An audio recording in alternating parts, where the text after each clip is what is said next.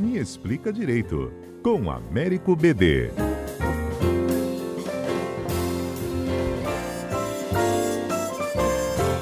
No episódio de hoje, gente, restaurante pode cobrar por aquela tradicional aguinha da casa, tipo assim, pode me arrumar um copo de água da casa? Pois é, esse debate aconteceu em São Paulo, chegou ao Supremo Tribunal Federal. É que a Confederação Nacional do Turismo e aí muito motivada né, por bares e restaurantes de São Paulo, é, eles ingressaram na justiça pedindo a revogação de uma lei que obriga estabelecimentos a oferecerem água filtrada gratuitamente.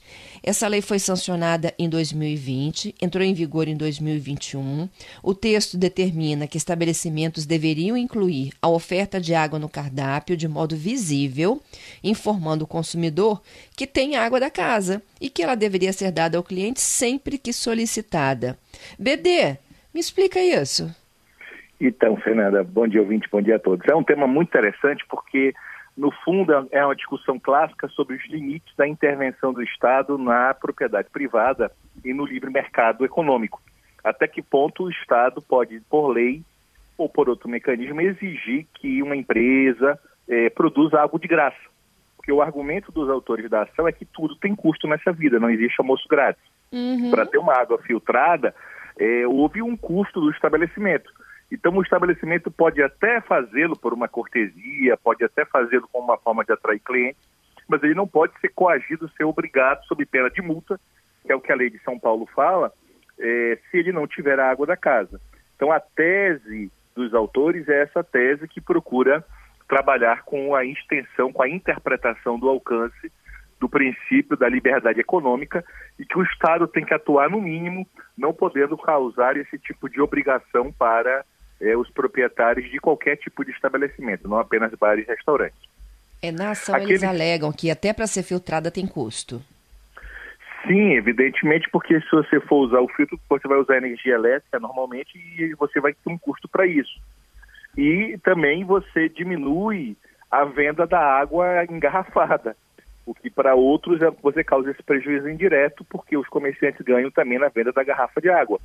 Se você tem o produto de graça, muitos deixarão de comprar água engarrafada, que faz parte do negócio de bar e, e, e restaurante, vender também a garrafinha de água engarrafada.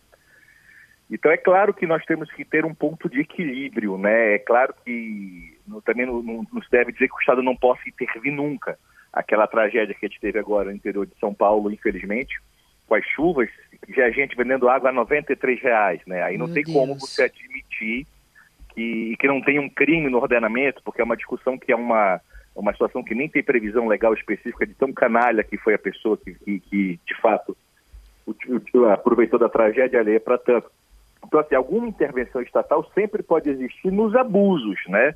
Você não pode existir, o Estado não pode fazer planejamento de preço, não pode controlar a economia, senão você deixa de ser um Estado capitalista, mas o Estado também é, ele pode estimular, mas ele não pode obrigar as pessoas a serem caridosas, serem bondosas, a, a fazer essa questão da, da, da, distribuição de água, que muitas vezes é um ato até de caridade, né? Então, é, esse tipo de liberdade, nós estamos discutindo isso, até que ponto o Estado intervém e até que ponto qual é a melhor solução para esse tipo de, de questão. Porque isso vai se refletir em, em todos os demais eventos quando você trata de gratuidade, porque assim, a gente sabe que tudo tem custo nessa vida. É, antigamente as pessoas falavam que só tinha custos direitos de segunda e terceira dimensão, né? Saúde, educação. Não, mas todos os direitos. A liberdade é um direito que tem custo, porque para você se sentir livre, o Estado precisa gastar com policiais, com segurança, precisa ter um sistema de justiça que pune aquelas pessoas que cometam crimes. Então, assim, não existe um mito do, de algo grátis, né? Nem na internet, aquelas coisas que a gente sempre fala, né? O pessoal discute muito, ah, quando, quando é grátis é porque o produto é você, o produto são seus dados. Uhum. Nós precisamos hoje abrir os olhos para essa situação, que o sistema trabalha com uma lógica econômica, então, naturalmente, tudo, qualquer opção, qualquer escolha, tem custos e consequências. E aí a gente precisa verificar se esses custos e consequências estão de acordo com o que a Constituição e os direitos fundamentais colocam, né? É isso. Há pouco a gente falava exatamente dessa expressão que não tem almoço de graça, desconfie de tudo. Hoje é dia do consumidor, né, BD? E o grande desafio aí do ponto de vista do IDEC hoje enquanto consumidor é, é a tecnologia, o golpe. Sem dúvida.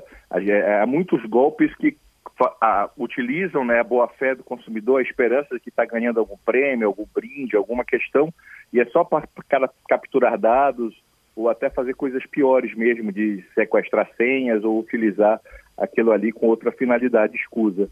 Então, assim, a gente precisa entender que não existe atalhos, existe um limite para a promoção, evidentemente, mas é, não há milagre, né? Como você falou, não tem almoço grátis, há alguma coisa por trás e às vezes, na maior parte das vezes, o que está por trás não é muito republicano nem muito, é, digamos, moralmente adequado. É, o ouvinte aqui, o Wagner, me ajuda aí, Patrícia. Duvido que a polpa é, esses sucos de polpa, né? Essa polpa batida em suco, eles usam água mineral em todos os lugares, né? Sim, ah. esse é um problema grave, né? Também, exato. Não só o suco de refrigerantes também, aquilo que a gente consome, a gente precisa ter muita, muito cuidado, porque, como o pessoal fala, se você tivesse colocado no rótulo veneno, você não consumia. Mas, no fundo, o que você está consumindo é veneno. Então, você precisa ter muito cuidado com aquilo que você é, trabalha e há toda uma discussão sobre uma economia verde, né, que esses produtos têm uma maior taxação tributária, não só é, para estimular mesmo o consumo, não é uma questão de arrecadar, é para produtos orgânicos, produtos livres, livres de é, produtos que causem dano à saúde, comprovadamente sejam desestimulados o consumo.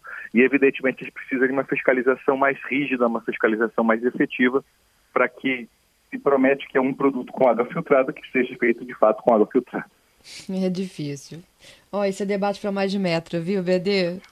Com certeza, com certeza. É um dos, como eu falei, é o coração da discussão sobre o alcance da intervenção do Estado na economia, sobre o que é um capitalismo, até que ponto nós podemos trabalhar com intervenções em nome dos direitos humanos, até que ponto o Estado pode dizer aquilo que é bom, que é certo, que é o justo. Então, esse é um debate muito grande sobre limites e possibilidades, que dá para ter vários programas só discutindo isso mesmo, Fernando. Isso aí. Te espero no próximo, então. Obrigado, um abraço a todos.